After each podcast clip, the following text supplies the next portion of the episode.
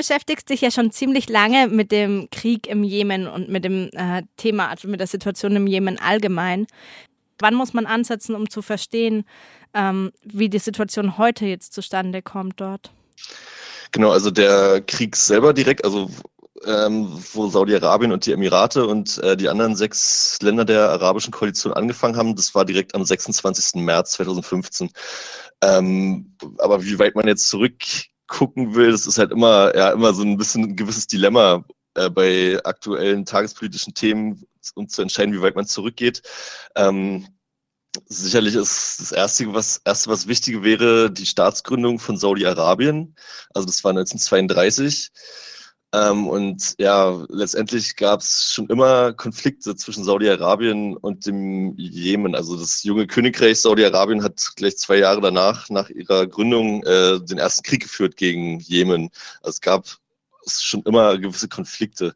Ähm, aber ja, ich, um jetzt nicht zu weit in die Geschichte reinzugehen, ist das Wichtigste, um den aktuellen Krieg zu verstehen, sicherlich äh, der arabische Frühling, der ja ab 2011 ja in der ganzen arabischen Welt quasi für Umstürze gesorgt hat. Und ja, die jungen Menschen sind auf die Straßen gegangen, wollten äh, ihre Rechte einfordern, wollten politische Umstürze, wollten die ganzen Diktatoren stürzen, die überall seit Jahrzehnten im Wesentlichen illegitim regieren. Und bekanntlicherweise fing es ja an in Tunesien und Ägypten, wo Ben Ali und Mubarak gestürzt wurden. Und inspiriert davon gingen auch im Jemen dann die jungen Leute, also Studenten, verschiedenste Bewegungen, Arbeiter, gingen auch, auch auf die Straßen, also in der Hauptstadt Sanaa, aber auch in vielen anderen Städten. Und im Zuge dieser Proteste äh, kam es dann letztendlich auch zum Sturz äh, von Ali Abdullah Saleh, hieß der. Das war der Diktator, der Jemen seit über 30 Jahren regiert hat.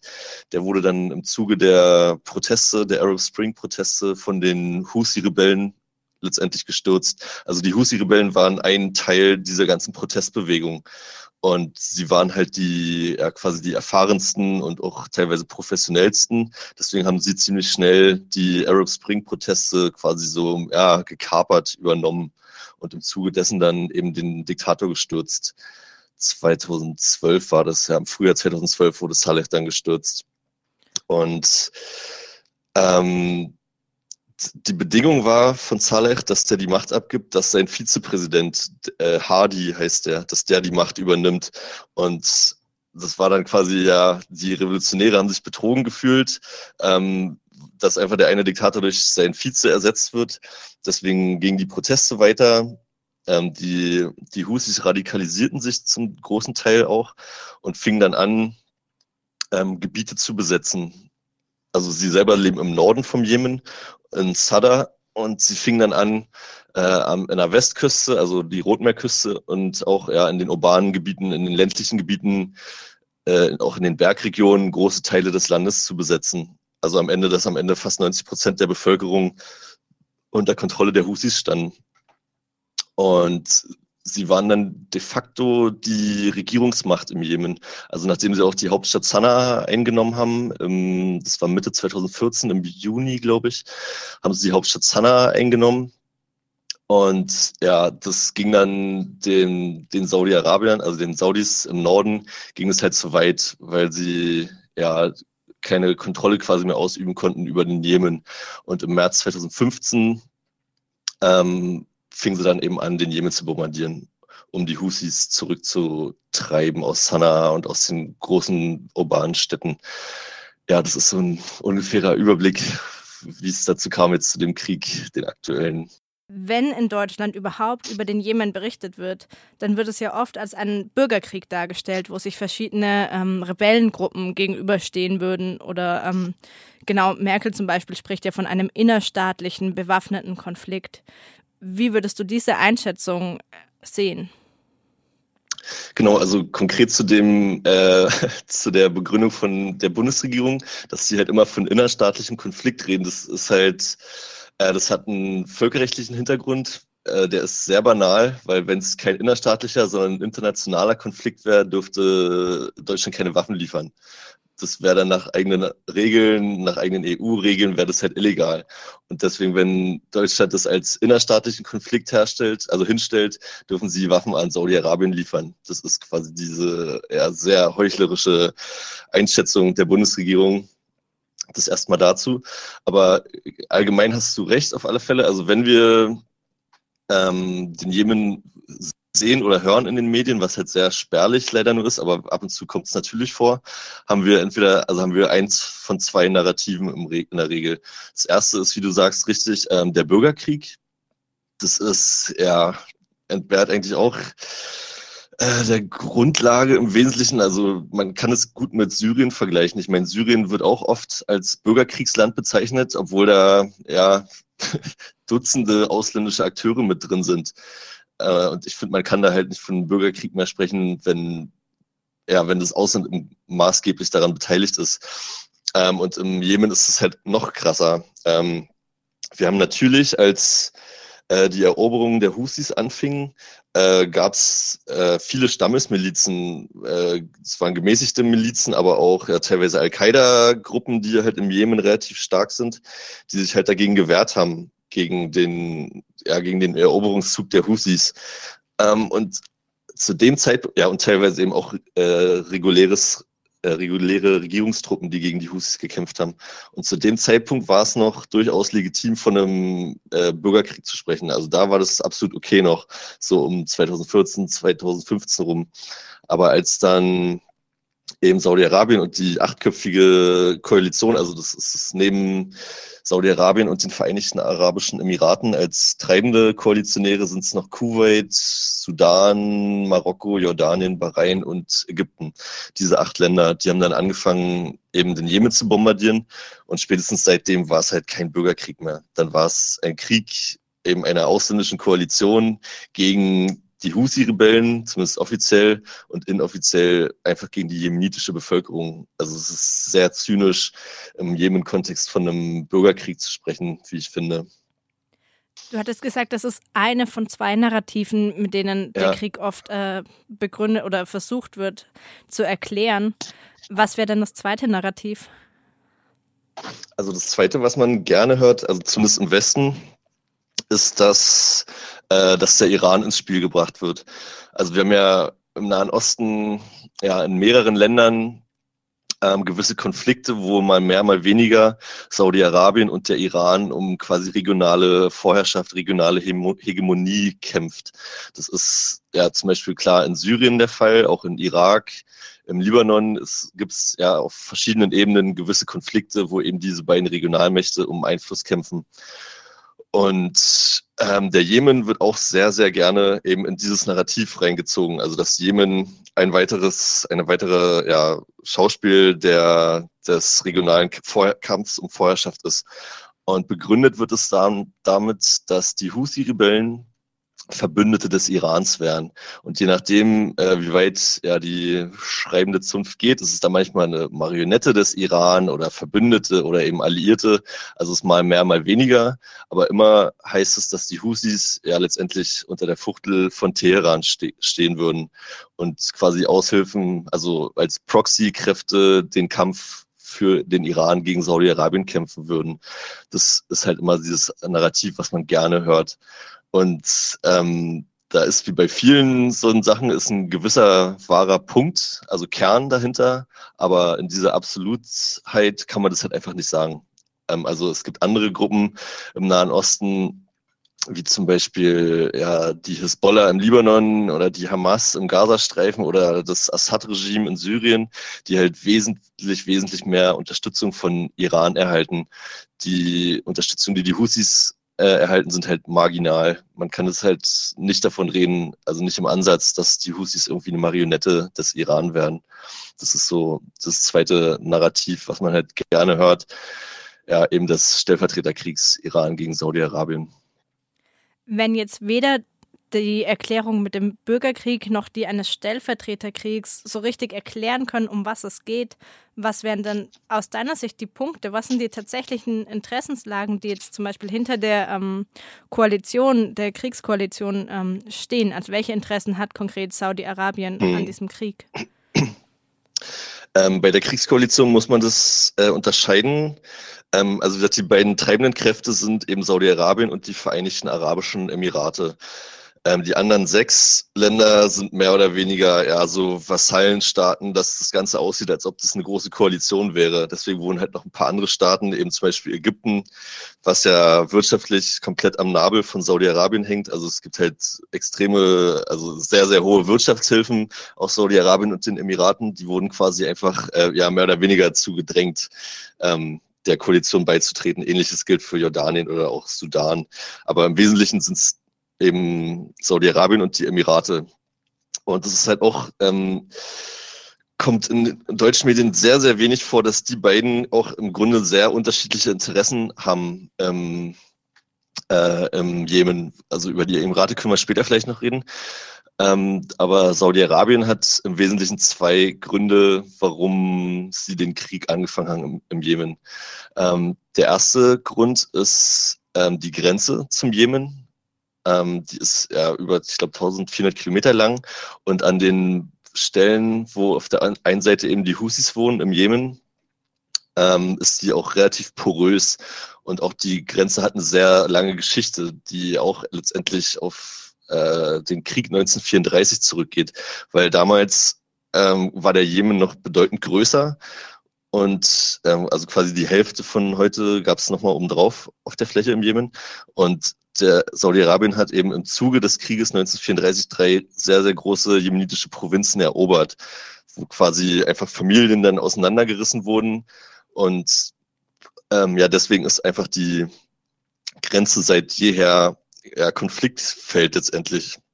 Und äh, mit dem Aufstreben der Husis, wo sie halt der de facto Machthaber wurden im Jemen, ähm, haben, hat Saudi-Arabien einfach erkannt, dass ähm, der, dass die Grenze wieder ins Konfliktfeld gerät, weil die Husis ähm, ja teilweise angedroht haben, die drei großen Provinzen zurückzuerobern.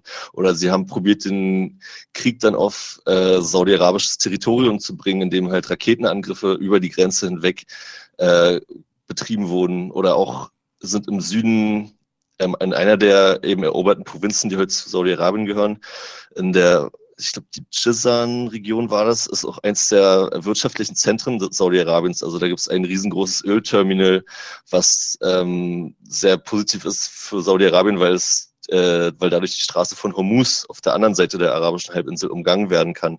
Also wir haben halt sehr viele ähm, ja, Industrieanlagen auch in der Nähe ähm, des Territoriums der Houthis und äh, ja, genau, einfach um diese, diesen Grenzkonflikt einfach alle mal zu lösen oder zu sichern, einfach um ihre Grenzen zu sichern, ähm, haben halt die Saudi-Arabien, hat Saudi-Arabien angefangen, den Jemen zu bombardieren.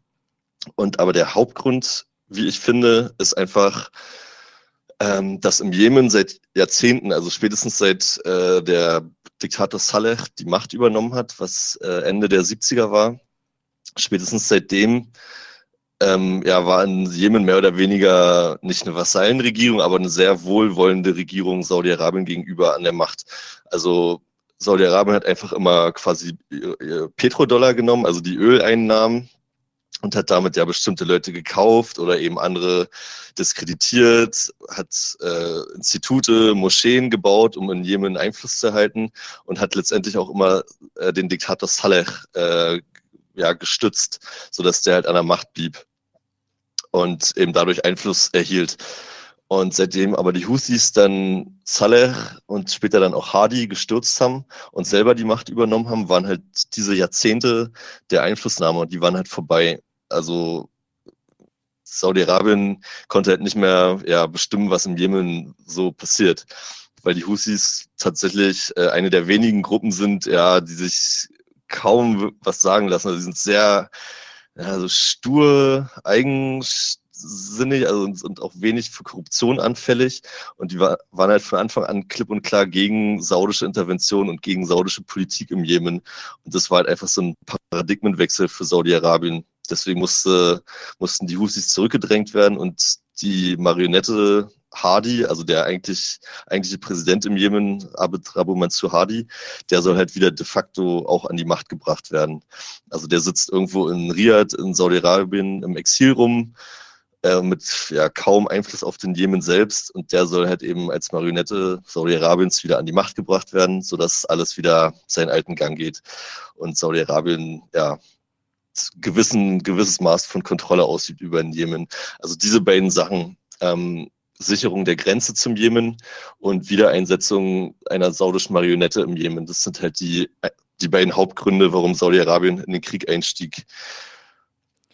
In vielen von deinen Artikeln arbeitest du jetzt auch raus, dass ähm, Saudi-Arabien federführend in diesem Krieg ist und eben da die von dir jetzt genannten Interessen versucht durchzusetzen, aber dass sie das nicht schaffen würden, wenn sie nicht eine massive Unterstützung vor allem aus den USA bekommen würden. Kannst du ein bisschen konkreter machen, wie diese Unterstützung aussieht? Ja, ähm, also es ist ja relativ bekannt, dass ähm, Saudi-Arabien und die USA so ein gewisses Gentleman's Agreement haben, das, was auch so auf die 1930er zurückgeht, also kurz nach Staatsgründung von Saudi-Arabien, äh, was ja runtergebrochen so viel heißt wie äh, Energie gegen Sicherheit. Also die USA sichern sich ihren Einfluss auf das saudi-arabische Öl. Also es geht nicht mal in erster Linie zumindest seit ein, zwei Jahrzehnten nicht mehr darum, dass USA selber das Öl importieren aus Saudi-Arabien, sondern es geht einfach um die Kontrolle. Ähm, genau, und im Zuge dafür, dass USA eben Zugriff auf saudisches Öl haben, erhalten die Saudis Sicherheits- äh, Sicherheitsgarantien aus den USA, was sich letztendlich mehr oder weniger auf Lieferung von ja, Rüstungsgütern in Multimilliardenhöhe auswirkt. Also die USA sind der mit Abstand größte Waffenlieferant an Saudi-Arabien. Genau, das sind so ein bisschen die historischen ähm, Ursprünge. Und dann in, zu Zeiten des Kalten Kriegs war halt Saudi-Arabien auch so ein gewisses Bollwerk gegen den Kommunismus im Nahen Osten. Also es gab ja auch im Nahen Osten viele Bestrebungen von kommunistischen Parteien und Strömungen, und da war Saudi-Arabien sozusagen ein Bollwerk gegen den Kommunismus und den, auch den sowjetischen Einfluss äh, im Nahen Osten. Und genau, das ist so ein bisschen der Hintergrund dazu. Und seit den Anschlägen vom 11. September 2001 ähm, ging halt diese Kooperation ja auf deutlich höheres äh, Niveau nochmal. Und zwar ähm, weil halt Saudi-Arabien einfach als ja, Rückzugsland im äh, War on Terror auch diente und vor allem eben der Jemen auch in den Blick geriet, ähm, weil ja dort eine relativ starke Al-Qaida ähm, ja, Offshoot, also Ableger der Al-Qaida im Jemen ist. Deswegen geriet auch der Jemen immer stärker in den Fokus des War on Terror dann von den USA. Und auch da arbeiteten die USA und Saudi-Arabien schon eng zusammen. Also wie gesagt, die USA führen ja auch ihren ganz eigenen Krieg im Jemen. Neben dem aktuellen Krieg der Saudis und der Emiratis führen ja die USA seit fast 20 Jahren auch ihren eigenen Krieg im Jemen. Das darf man halt auch nicht vergessen. Ihren Drohnenkrieg und ja, Special Forces, die dort agieren. Das ist ja auch nochmal ein anderes Thema für sich. Aber die Unterstützung äh, für die Saudis ist auf ja, sehr, sehr vielen Ebenen. Also in erster Linie vor allem Waffenlieferungen wo die Saudi, äh, wo USA eben mit Abstand die meisten Waffen liefern an die Koalition. Äh, in den Jahren des Krieges gingen halt fast zwei Drittel aller Waffen äh, an die Koalition kam aus USA, also mit Abstand der größte Waffenlieferant. Dann ist es aber auch noch auf vielen weiteren Ebenen. Also ähm, zum Beispiel haben die USA jahrelang ähm, Flugbetankung durchgeführt, also mit äh, Tankflugzeugen äh, wurden halt die Kampfjets äh, äh, betankt, weil eben über die riesigen Weiten der arabischen Wüsten kann man halt nicht einfach äh, hin und her fliegen und bombardieren, das muss halt zwischendurch getankt werden. Und da war halt eben die US-Unterstützung ja zentral dafür. Mittlerweile können die das selber, die, die Koalitionäre, weil die, die USA ihnen das beigebracht haben. Aber in den ersten drei, vier Jahren war da die US-Betankung ja zentral für den Krieg, dass der überhaupt stattfinden konnte. Ähm, eben ja solche Sachen, so logistische Sachen. Ähm, teilweise sind in den, in den Militärbasen in Riyadh und Abu Dhabi sind äh, US-Generäle vor Ort. Also die, die Planung der Anschläge selber geschieht teilweise mit äh, Beratern aus den USA oder auch aus Großbritannien. Ähm, ja, also die, die gesamte Planung des, ja, des operativen Betriebs des Krieges, würde ich mal so bezeichnen, ist, da sind die USA sehr stark involviert. Dann andere Sachen sind auch, also was man auch gerne unterschätzt, sind so diplomatische Unterstützung oder politische Unterstützung. Genau, das sind so die zentralen Sachen, würde ich sagen. Also militärische Unterstützung, logistische Unterstützung, politische, diplomatische Unterstützung. Das sind die zentralen Punkte. Ja. Du hattest jetzt Trump erwähnt, der ist ja nicht länger Präsident in den USA. Wie würdest du dann die Situation im Jemen jetzt einschätzen ähm, unter dem neuen Präsidenten Biden? Ähm, also als erstes ist es ja wichtig zu sagen, dass man keine allzu großen, großen Hoffnungen setzen soll auf Biden, also finde ich. Ähm, letztendlich kommt er halt aus der Generation der Obama-Leute. Also er war ja bekanntlich äh, Vize unter Obama und das dürfen wir halt nicht vergessen, dass der Jemenkrieg anfing unter der Obama-Regierung. Und da ist auch nochmal wichtig zu sagen, äh, warum Obama eigentlich eben diese starke Unterstützung ge äh, gegeben hat. Also auch Obama hat halt hunderte, also knapp 100 Milliarden Euro an, äh, Dollar an Waffen verkauft nach Saudi-Arabien, obwohl der Krieg schon lange lief. Und das ja, passt ja auch nicht ganz zu seinem Image, das er so hat. Und das ist halt wichtig zu verstehen, warum er Saudi-Arabien so dabei unterstützt hat. Und zwar war das ja genau die Zeit, als der Iran-Deal abgeschlossen wurde. Also als eben die USA, die EU, Russland, China, England, Deutschland, Frankreich zusammen mit, den, mit dem Iran das Atomabkommen abgeschlossen haben. Also nachdem ähm, der Iran sein Atomprogramm unter internationale Aufsicht stellen soll äh, und massiv runterfährt und dafür ja Sanktionen erlassen werden sollten. Und ähm, also ich persönlich finde diesen Deal sehr, sehr gut, aber ja, die, also die Feinde des Irans äh, in der Region, also vor allem voran Saudi-Arabien und noch viel mehr eigentlich Israel, die haben von Anfang an gegen dieses Abkommen äh, gekämpft, weil es halt einfach zu einer gewissen Normalisierung mit dem Iran führen sollte. Und die wollten es eigentlich um jeden Preis verhindern.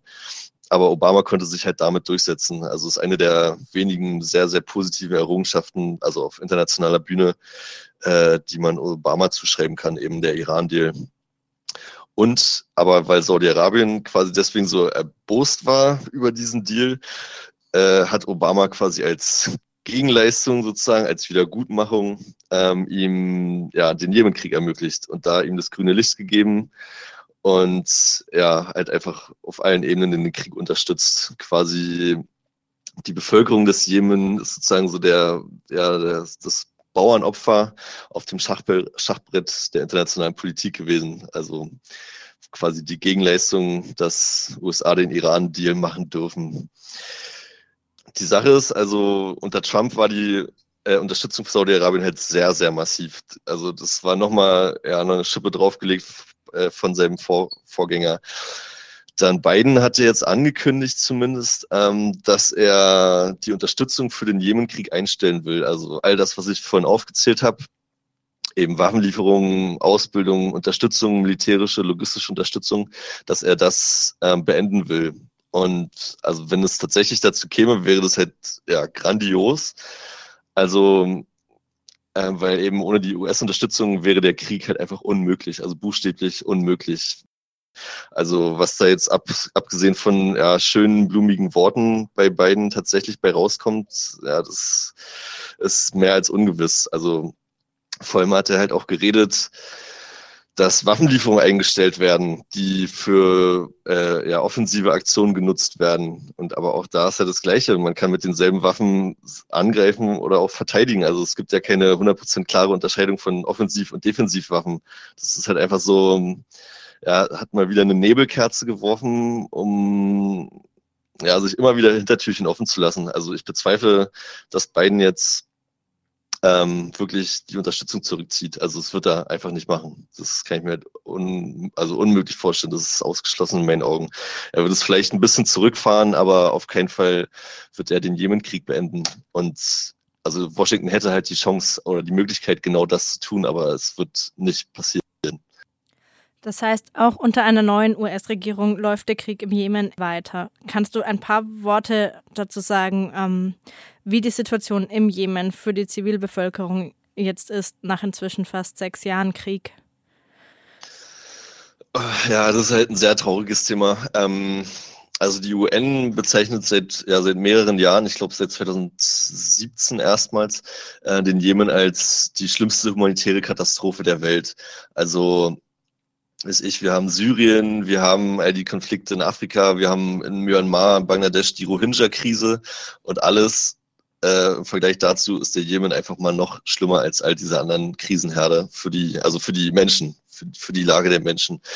Und ähm, das, ja, ziemlich trauriger Titel, wie ich finde. Und ist aber in meinen Augen auch absolut zutreffend. Also die humanitäre Lage im Jemen ist einfach katastrophal. Es ist ein Land von knapp unter 30 Millionen Menschen und dort sind fast vier Millionen wurden vertrieben, also die meisten im Land, aber halt auch einige außerhalb des Landes, also fast, ja, also über jeder zehnte Jemenit wurde vertrieben. Dann ähm, wurden ungefähr knapp über 100.000, also ja, die Zahlen schwanken etwas zwischen 100 und 150.000, wurden direkt ermordet. Wenn man aber andere ähm, Sekundärphänomene, also wie Hunger oder Epidemien, die in meinen Augen ähm, direkt als Kriegswaffen eingesetzt werden. Also müssen wir auch die Hungertoten den Kriegstoten zuzählen. Wenn man diese Sachen macht, kommt, kommt also steigen die Zahlen halt weit über eine Viertelmillion Tote an. Ähm, dann gibt's halt, wie gesagt, Haufen humanitäre Krisen. Also es gibt die Hungerkrise, das ist äh, die schlimmste Hungersnot seit knapp 100 Jahren, äh, wie auch UN-Stellen so berichten. Mit, ähm, ich glaube, knapp 25 Millionen die äh, am Hunger leiden. Also es ist halt einfach fast die komplette Bevölkerung leidet an Hunger. Dann gibt's die größte Cholera-Epidemie zum Beispiel der Menschheitsgeschichte. Also noch nie ähm, in der Menschheitsgeschichte gab es eine größere Cholera-Pandemie, also Epidemie, als jetzt im Jemen. Es sind knapp über zweieinhalb Millionen Cholera-Infizierte. Ähm, dann gab es Malaria, eine riesige Krise mit einer halben Million Malaria-Infektionen oder Dengue-Fieber. Also und all das wird eben von, also als, das sind keine Kollateralschäden, wie es halt gerne immer hingestellt wird, dass es, dass im Jemen Krieg herrscht und deswegen kommt es zu einer Hungersnot als Folge davon. Also andersrum wird ein Schuh draus, dass halt äh, Hunger zum Beispiel direkt als Kriegswaffe missbraucht wird. Also dass einfach der Widerstand der Bevölkerung gebrochen werden soll. Deswegen lässt man die Menschen hungern und hofft dann, dass sie ihre Unterstützung für die Husi-Rebellen aufgeben. Also so ist quasi die perfide ja, Strategie, Taktik dahinter. Und ja, also die Lage ist halt wirklich einfach katastrophal. Also, weil das Land selber ist ja auch ähm, ja, nahezu hermetisch abgeriegelt. Also seit Kriegsbeginn, also jetzt seit eben fast sechs Jahren, gibt es eine Seeblockade. Also die mal mehr, mal weniger rigoros umgesetzt wird, aber einfach, es gibt keinen freien Warenverkehr in den Jemen rein.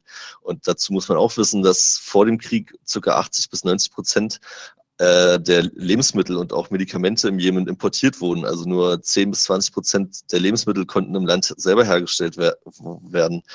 Und wenn du dann einfach mal eine, äh, eine Seeblockade einrichtest und jedes einzelne Schiff, was irgendwie reinkommen soll, teilweise Monate vor, vor der Küste festhältst, dann ja, es ist halt ein direkter Angriff auf die Menschen, auf die Nahrungsmittelversorgung der Menschen ähm, das meine ich halt, dass eben diese Sachen als Kriegswaffen eingesetzt werden, dass es nicht irgendwie Kollateralschäden sind, sondern ich, also manchmal klingt es so sehr technisch, ja, eine Seeblockade wird eingesetzt, aber es sind halt direkte Angriffe auf die grundlegendsten Bedürfnisse der Menschen. Also es ist einfach Nahrungsmittellieferung.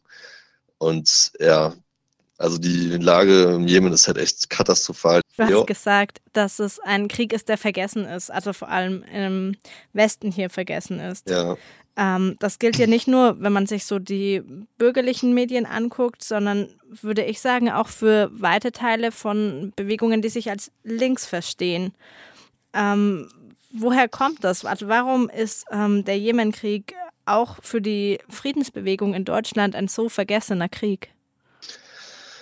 Ähm, das hat ja mehrere Gründe. Ähm, erstens sind es so relativ banale Gründe. Also zum Beispiel das Bruttoinlandsprodukt vom Jemen sind knapp 30 Milliarden, also schwankt zwischen 30 und 40 Milliarden. Das ist äh, ein Prozent vom deutschen Bruttoinlandsprodukt. Also ist halt wirtschaftlich nicht relevantes Land. Auch die Exporte beschränken sich halt auf ja es gibt kaum Exporte. Ich habe jetzt die Zahlen nicht, aber es sind unter eine Milliarde, glaube ich, was im Jahr, äh, im Jahr aus dem Jemen exportiert wird. Also spielt halt einfach keine Rolle als internationaler Handelspartner. Das ist schon mal ähm, ein wesentlicher Grund. Dann anderer Grund ist zum Beispiel auch, dass anders als die Flüchtlinge zum Beispiel in Syrien oder Irak und Afghanistan, die Geflüchteten aus dem Jemen kommen nicht nach Europa. Also ähm, wie gesagt, das Land ist so hermetisch abgeriegelt. Die allermeisten der Geflüchteten kommen halt einfach nicht aus dem Jemen raus, weil ja die Grenze zu Saudi-Arabien ist hochmilitarisiert und wird ähm, teils äh, ja eben auch militärisch gesichert. Da ist es halt schwer rauszukommen und äh, wenn du mit dem Boot übers, über den Golf von Aden fahren willst, bist du halt in Somalia. Da, da will man halt auch nicht unbedingt hin. Also es ist halt sehr schwer, einfach aus dem Land rauszukommen. Deswegen kommen halt nur äh, sehr, sehr wenige Flüchtlinge in Deutschland an. Also ich glaube im Jahr 2017 waren es irgendwie so knapp 500 was ja im Vergleich zu Syrien oder so halt sehr, sehr wenig ist. Also damit will ich sagen, dass der Konflikt einfach ähm, ja nicht direkt in unserer Lebenswelt eingreift. Also jeder kennt mittlerweile irgendwelche Geflüchtete aus Syrien, aber ja, wer kennt schon jemenitische, also jemenitische Geflüchtete in Deutschland? Wahrscheinlich keiner oder die allerwenigsten. Deswegen hat einfach diese persönliche Alltagskomponente fällt beim Jemen flach, was auch, finde ich, ein sehr wichtiger Punkt ist.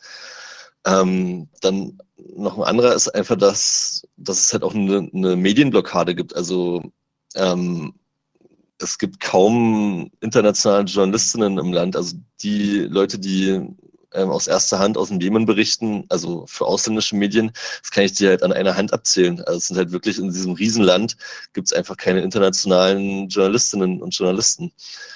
Und also es gibt einige NGOs und so, wie Human Rights und äh, Amnesty, aber so freie Presse ist halt kaum vorhanden im Jemen.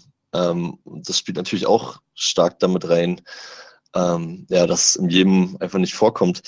Und ähm, was auch noch ein zentraler Aspekt ist, finde ich, ähm, ja, also weil wir halt einfach direkte Kriegspartei sind im Westen. Also anders als zum Beispiel in Syrien ähm, wo wir natürlich auch mit reinspielen, aber wir liefern halt an Assad oder so keine Waffen. Deswegen sind wir da keine äh, Kriegspartei in dem Sinne, aber in, äh, im Jemen sind wir quasi indirekte Kriegspartei. Wir sind Unterstützer, wir sind Komplizen der Saudi-Emirate-Koalition. Und ja, wenn man da permanent drüber berichten würde, müsste man sich ja auch stark an die eigene Nase fassen und äh, ja die eigene Verantwortung mal hinterfragen. Und das machen wir natürlich nicht gerne. Also natürlich in der Friedensbewegung schon, aber ähm, einfach dadurch, dass medial generell ein sehr schwaches Echo ist zum Krieg, ähm, ja, ist es quasi so ein bisschen ähnlich wie Trickle Down, dass es auch ähm, ja, in der Friedensbewegung nur wenig vorkommt. Also natürlich mehr als in, äh, in der Berichterstattung selbst. Also Jemen ist schon auch ein Thema in der Friedensbewegung, aber ja, leider viel zu wenig. Ähm, viel zu wenig. Okay, ja, vielen Dank dir umso mehr für dieses Interview. Ja, gerne. Ich danke nochmal für die Einladung. Vielleicht dann ganz am Ende noch ähm, den Punkt, äh, was müsste sich ändern, damit diese katastrophale Situation so nicht weitergeht? Was wären die wichtigsten Forderungen, die jetzt gestellt werden müssten? Ähm, also ist immer ein bisschen schwierig zu beantworten. Also ich komme aus Deutschland, ich bin deutscher Journalist und deswegen sind meine grundlegenden Forderungen natürlich erstmal äh, ja an die Bundesregierung. Also ich finde es immer so ein bisschen wohlfeil oder auch ja, herablassend oder arrogant, wenn wir aus Europa heraus ja erklären wollen, wie denn die ganzen Kriege im Nahen Osten zu, zu lösen sind, zu beenden sind. Ich halte mich da immer ein bisschen zurück, aber wo halt unsere Kritik eben in erster Linie äh, kanalisiert werden muss, ist natürlich die Bundesregierung. Also die Bundesregierung ist der fünftgrößte Waffenlieferant an die Koalition. Ähm, das sind halt auch Milliardenbeträge, die da jedes Jahr genehmigt werden. Also ich habe das auch mal durchgerechnet. Ähm, seit Kriegsbeginn ähm, also es gibt ja die, die Rüstungsexportberichte der Bundesregierung, die habe ich mir halt genau angeguckt seit Kriegsbeginn und insgesamt hat äh, die Bundesregierung an alle am Jemenkrieg beteiligten Staaten fast 13 Milliarden Euro äh, an Waffen genehmigt. Also einfach 13 Milliarden neue Waffen, mit denen der Krieg einfach weitergeht. Und dazu muss man wissen, ähm, dass die Rüstungsindustrie in den Staaten der Region, also der, der acht Koalitionäre, ähm, dass die sehr unausge, ähm, unent, unentwickelt ist. Also Ägypten hat so ein bisschen eine eigene, äh, eine eigene Rüstungsproduktion, was auch einfach historisch so gewachsen ist. Äh, und Saudi-Arabien und die Emirate, die sind halt gerade dabei, ihre, ihre Rüstungsindustrien aufzubauen. Äh, natürlich auch mit westlicher Unterstützung. Also Siemens ist da zum Beispiel teilweise involviert in einige Sachen oder äh, Rheinmetall macht da sehr viel in Saudi-Arabien, aber es hat eben alles noch in den Kinderschuhen. Und deswegen ist die Koalition mehr oder weniger vollständig auf Waffenlieferungen aus dem, ja, aus dem Ausland angewiesen. Und ähm, da eben allen voran eben die USA und andere westliche Staaten und zum Teil aber auch Russland und China, aber eben allen voran europäische und NATO-Staaten.